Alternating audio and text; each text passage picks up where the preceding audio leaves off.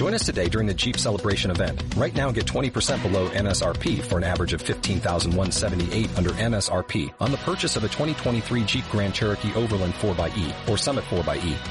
Not compatible with lease offers or with any other consumer incentive offers. 15,178 average based on 20% below average MSRP from all 2023 Grand Cherokee Overland 4xE and Summit 4xE models in dealer stock. Residency restrictions apply. Take retail delivery from dealer stock by 4-1. Jeep is a registered trademark. Second Opportunity. Un programa para el desarrollo personal, profesional y de pareja para superar tus límites y tus creencias. Un espacio realizado en colaboración con la Universidad Europea Miguel de Cervantes de Valladolid.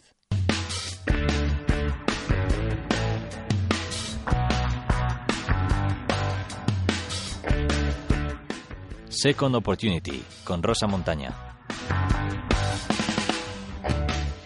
Bueno, ya estamos aquí de nuevo, tribus, a la tribu de Second Opportunity, en el que hoy vamos a tener a un nuevo amigo, a un nuevo compañero que nos va a transmitir todo aquello que ha sabido en su vida, tanto en la situación personal como en la situación profesional, y creo que va a ser un placer que utilicemos todo este tiempo pues para poder escucharle, para aprender, sobre todo incluso apuntar ciertos remedios y herramientas que nos van a venir súper útiles en nuestra vida. Hoy os presento y tengo aquí el placer de estar con un gran amigo, Mario. Buenas tardes. Buenas tardes. ¿Qué tal estás? Tengo que decir mi apellido. Dile.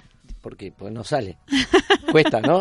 Cuesta un poco su apellido, ya lo veréis ahora todos. Eh, Barandiarán. ¿Y quién Bien es? vasco. Bien vasco. ¿Quién es Mario?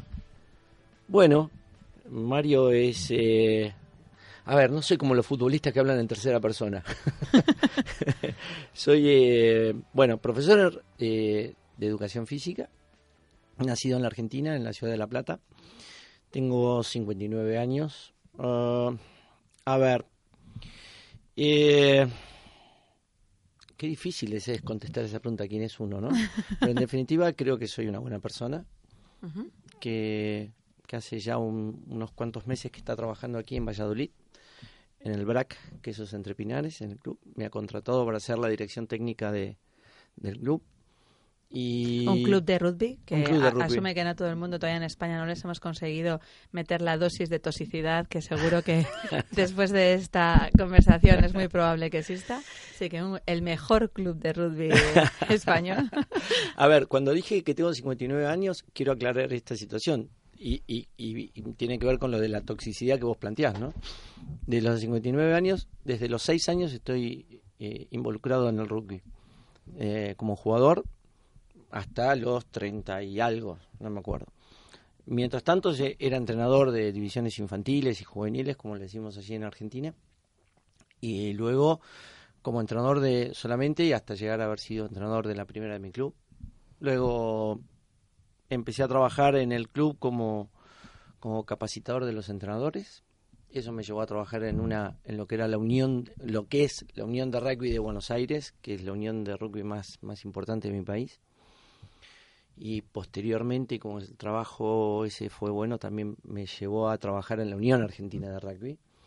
Y tuve el placer de entrenar al seleccionado nacional argentino los Pumas del año desde el año 2004 hasta el año 2008 por lo tanto viví eh, la experiencia de haber salido tercero en la Copa del Mundo de Francia en el 2007 Casi nada. Eh, no bueno sí es importante. Pero bueno eh, creo que que ese es un logro deportivo en el cual uno colabora con los jugadores. Los, los- los que, han, los que han ganado eso siempre son, son los jugadores. Nosotros le aportamos nuestro grano de arena, pero son ellos los que en definitiva en el campo, bueno, salen a batallar. Y bueno, nada, eh, creo que lo más importante en mi vida es que soy padre de dos hijas divinas y, y- y abuelo de Emma. este, Un abuelo hijas- joven, un abuelo abue- joven. Bueno, si 59 años es joven, bienvenido. Y luego, este, nada, creo que es una de las cosas más, eh, más lindas, ¿no? Los desafíos más hermosos que, que tengo es el de ser padre. Eh, ho- hoy más difícil que nunca porque toda mi familia se quedó en Argentina, vine solo y bueno, acá estamos. Con lo que justamente eh, vas un poco en la idea de lo que va significando un poco Second Opportunity, ¿no? Que tenemos una transformación continua de una cosa es cómo empezamos y otra cosa a veces es cómo continuamos y no sé si cómo terminamos porque en la vida creo que nada termina, ¿no? Que siempre hay como una posibilidad de seguir haciendo cosas. ¿Cómo ha ido evolucionando? Eh, porque claro, tú has visto el rugby casi de pañales, porque un niño de seis años es casi en pañales, está aprendiendo, algunos todavía ni siquiera hablan bien. Entonces, eh, bueno, has vivido toda, toda, toda tu vida dentro del rugby. ¿Qué te ha enseñado ese rugby para poder conseguir adaptarte a todos esos cambios en tu vida? Una de las que yo soy un agradecido de haber estado en el club donde estuve. Creo que mm, el, el club donde yo nací, me crié e hice toda, toda mi carrera y al cual estos 10 días que tuve por visita en la Argentina, de los 10 días creo que 8 estuve en el club, lo que nos enseñó es a, a no bajar los brazos. El, el- el rugby es un deporte en el cual tiene varias consignas. La primera y, y- y más preponderante es ir para adelante. Cuando vos tenés el balón, tenés que correr para adelante para marcar un punto. Y si no lo tenés, si sos defensor, tenés que correr para adelante para ir a, para ir a buscar al portador de la pelota. Y luego, si vos tenés el balón y vas para adelante y viene un contrario, dentro de las reglas del juego, te placa, y placar significa golpear fuertemente al portador de la pelota para tirarlo al suelo y robarle el balón, que muchas veces la defensa lo consigue, a vos no te queda otra que levantarte y seguir corriendo para adelante. Si eso lo traslado a, la- a mi vida, creo que es lo que más lo más importante que me enseñó. Y otra de las cosas importantes que, que esto lo traslado absolutamente a todos los órdenes de mi vida es que soy parte de un grupo, que soy parte de un grupo, no soy yo solo. Porque El- correr solo complica las situaciones, ¿verdad?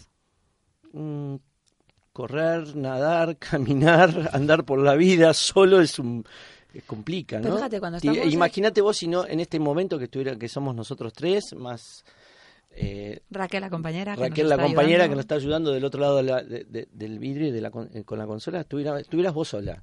Entonces, es imposible hacer un programa de radio vos sola. Eh, por Pues, ahí pero podríamos. Pero es aburrido. Por ahí podría, porque si estás en el lugar donde está Raquel, pero sería aburrido. Y seguramente tus posibilidades de crecimiento estando sola serían mucho más limitadas que estando con Raquel, que estando con... Elalia. no me salía el nombre. Esto Este- te, esto te pasa por mala baba antes conmigo con el apellido, ¿eh? O sea, Claro. es el yin y el yang, Claro, Mario. claro. Eh, nada, creo que, que eh, el rugby lo que tiene es eso, ¿no? Eh, que te enseña a ser solidario, te enseña a estar comprometido con tu compañero, con tu grupo, con tu club. Eh, te lo enseña. Si vos lo tomás, bien. También existe quienes han estado en el rugby toda la vida y estos conceptos no, no, no los toman. Eh, el rugby es un zoológico, ¿no? Está- hay, de, hay de todo.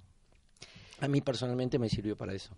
Así que eh, una de las primeras experiencias que has aprendido es eh, correr hacia adelante. Pero fíjate, presentabas antes sin querer a Laila que tiene simplemente 16 años aquí y ya está con unos micrófonos porque uno de sus sueños es poder ser eh, periodista. Incluso se plantea la posibilidad de ser periodista deportiva. Así que quizás algún día te entreviste con más edad asumiendo que somos campeones de Europa. O sea, no así solamente de España, sino campeones de Europa.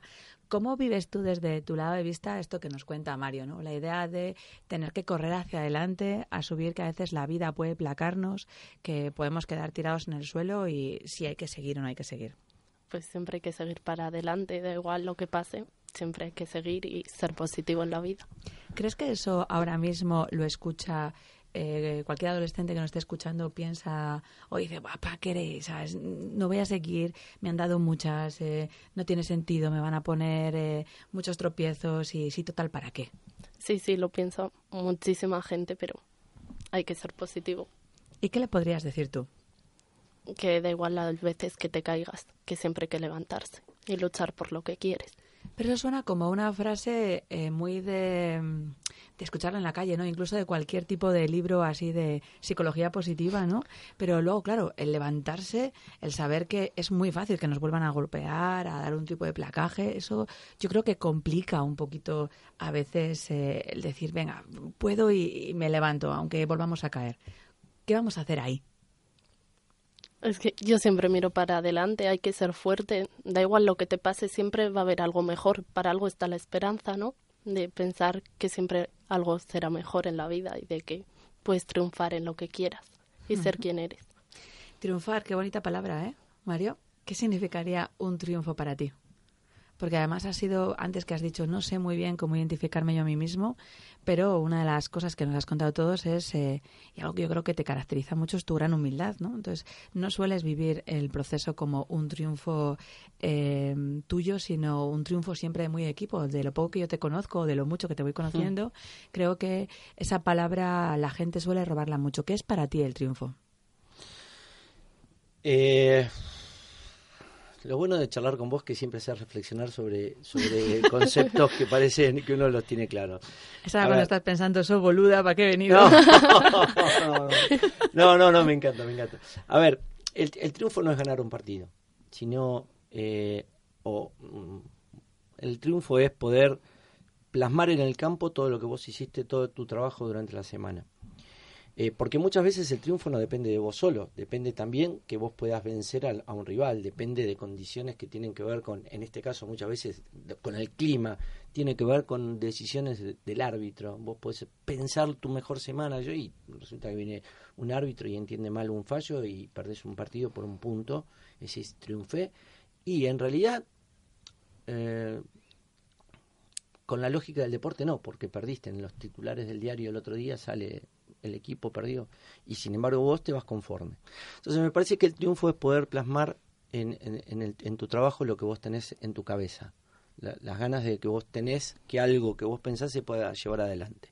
Luego, obviamente, que tiene que ver también con que podés aceptar los errores, tenés uh -huh. que aceptar los errores y modificarlos. De hecho, ¿existen Aprender, éxitos sin errores? Claro, éxitos sin errores. ¿Existen? No, sí. ¿Tú crees? No, yo creo que no. Yo creo que en definitiva nosotros perdemos más de lo que ganamos. Somos más, eh, eh, a ver, no triunfalista, ¿cuál sería su contrario?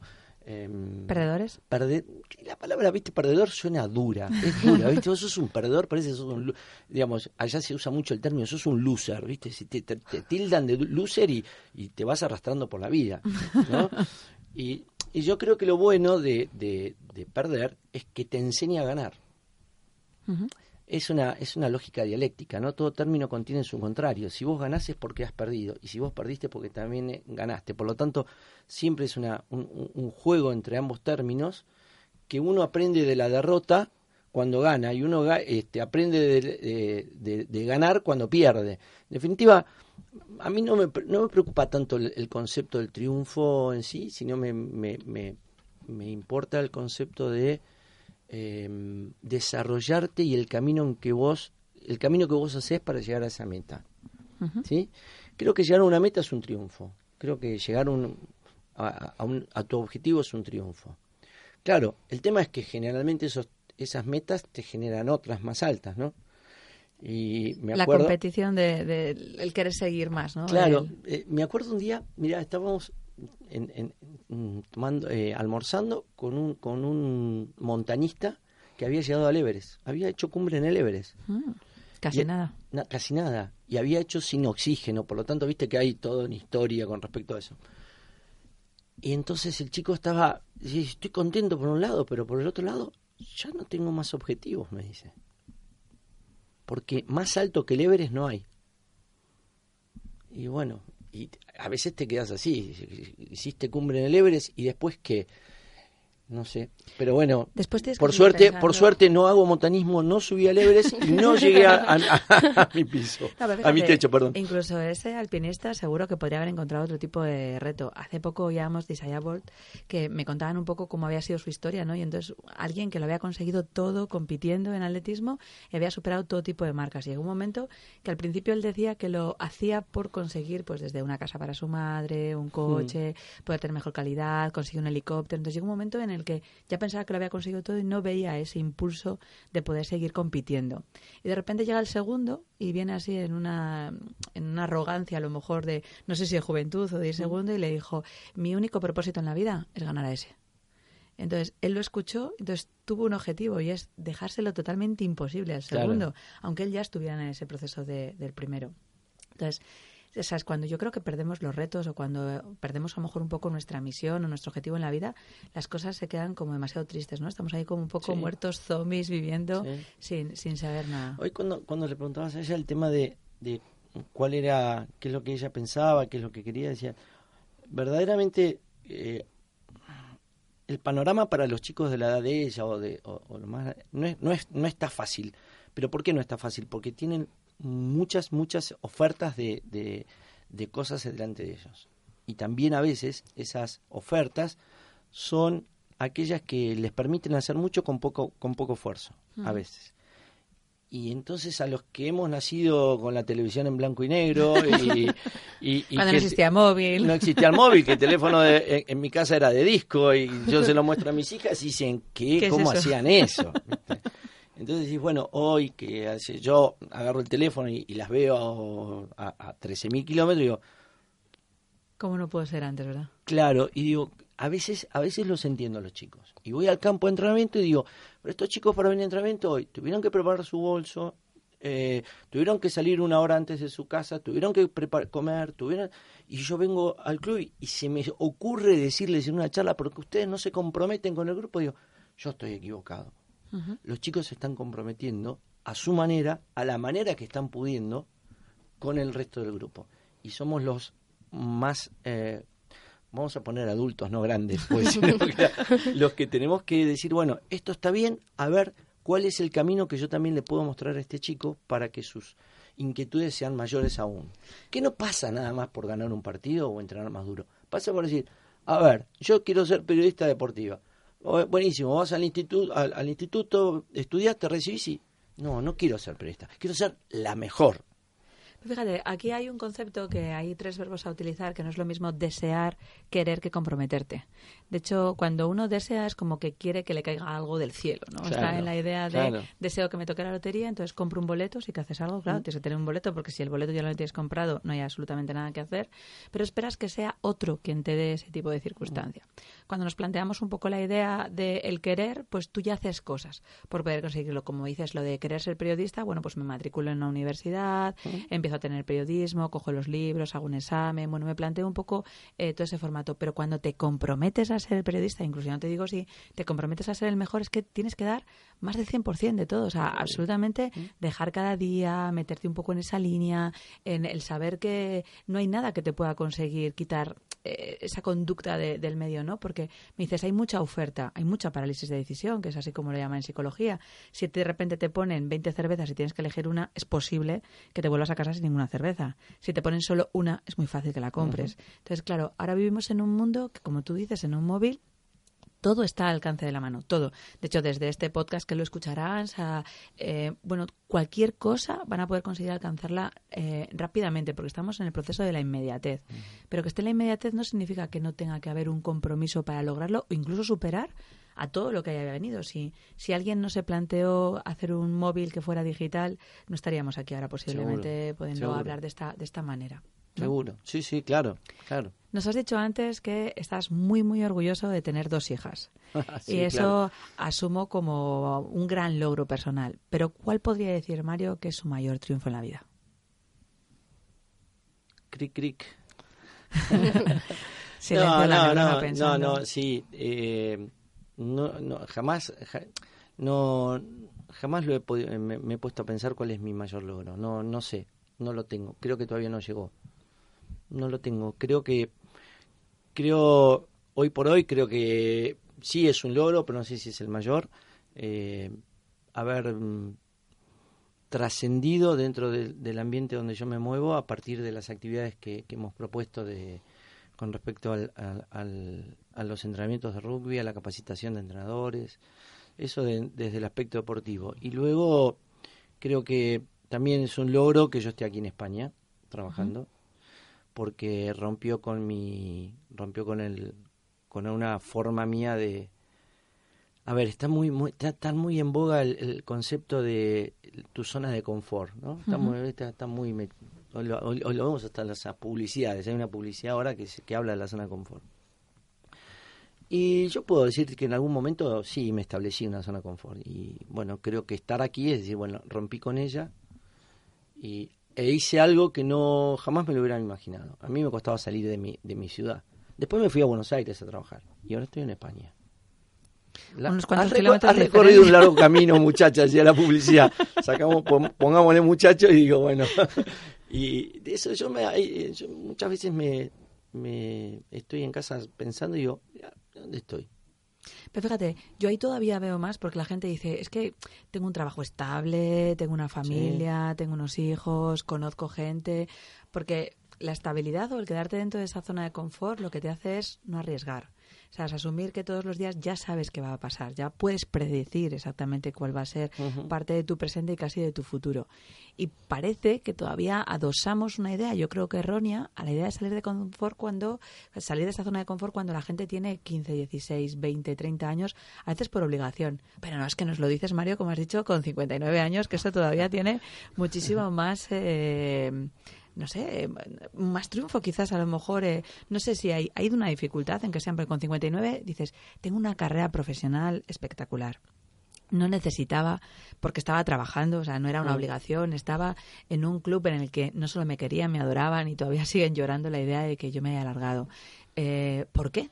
O sea, ¿por qué de repente decir con 59 años, tengo que conseguir seguir haciendo?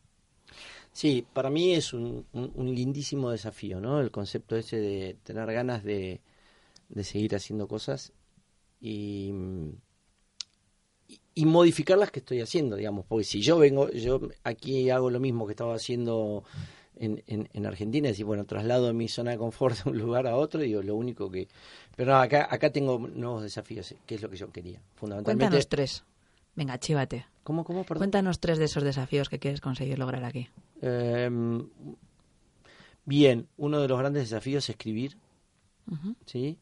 Em, otro de los grandes desafíos es eh, intentar eh, poder establecer con el club un, un, plan estratégico para el club, ¿sí? para el, en el cual nosotros podamos, cuando termine mi, mi, mi, actividad aquí, que en algún momento vuelva a la Argentina, digo, bueno, por lo menos dejamos algo bien establecido que, que, debería ser revisado anualmente y hasta dejado de lado, pero bueno, por lo menos hacer ese trabajo.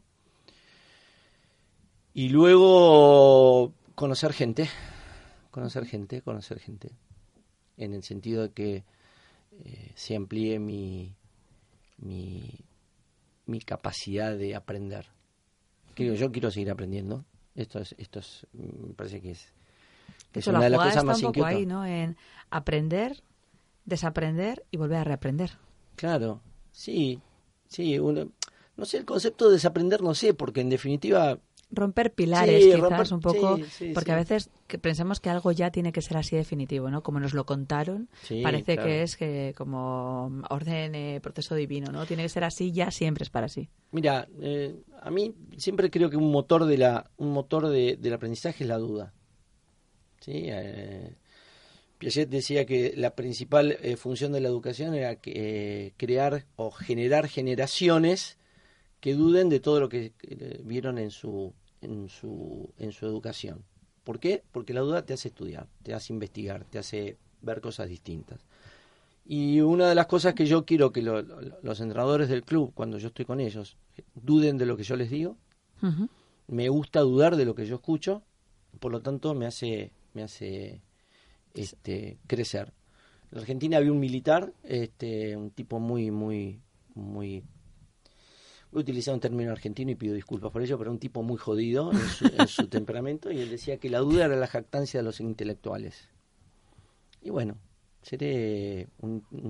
¿Un, intelectual? no, sí, o me jactaré de eso, no sé, qué sé yo si lo soy, pero, pero a mí me gusta dudar, me gusta mucho dudar, me gusta dudar de todo lo que escucho y me parece que me ayuda a crecer. Que está bueno transmitirlo, ¿no? Digamos, yo a mis hijas siempre le digo, ustedes hagan lo que quieran, lo que quieran de su vida, pero tengan presente dos cuestiones. Primero, duden y segundo, sean apasionadas. Todo lo que hagan con pasión. Gran, gran reflexión. ¿Qué aprendes de Mario? Pues su espera, ¿cómo se llama? En plan, su pasión por el deporte, cómo todo lo que ha aprendido en el deporte lo ha transmitido en su vida. ¿Cómo ha conseguido a raíz de eso ser la persona que es? Que me parece que tienes mucha... Eres muy... Es que no sé cómo decirlo, que es muy... Es que no sé cómo decir la palabra esta, es muy... Apasionado. A ver, sí, apasionado también, pero más a la... que sabe cómo coger cada cosa y llevárselo a su campo, a su forma de ser, cómo ha cogido o sea, no sé si me has entendido. Una gran destreza, una gran aplicabilidad a todos los conceptos que tiene y conocimientos en su vida que lo llevan no solo en la parte de desarrollo profesional como de personal. María, a mí solo me queda darte las gracias eh, por estar en estos primeros programas de Second Opportunity y sobre todo, bueno, pues guiar un poco a nuestra tribu que esperemos que en breve sea muy grande y que pueda conseguir seguirnos aquí todos los días y, nos bajen en cualquier cadena de Vox o iTunes. Muchísimas gracias por estar con nosotros. No, no, gracias a ustedes dos por, por, este momento y me encanta el concepto tribu.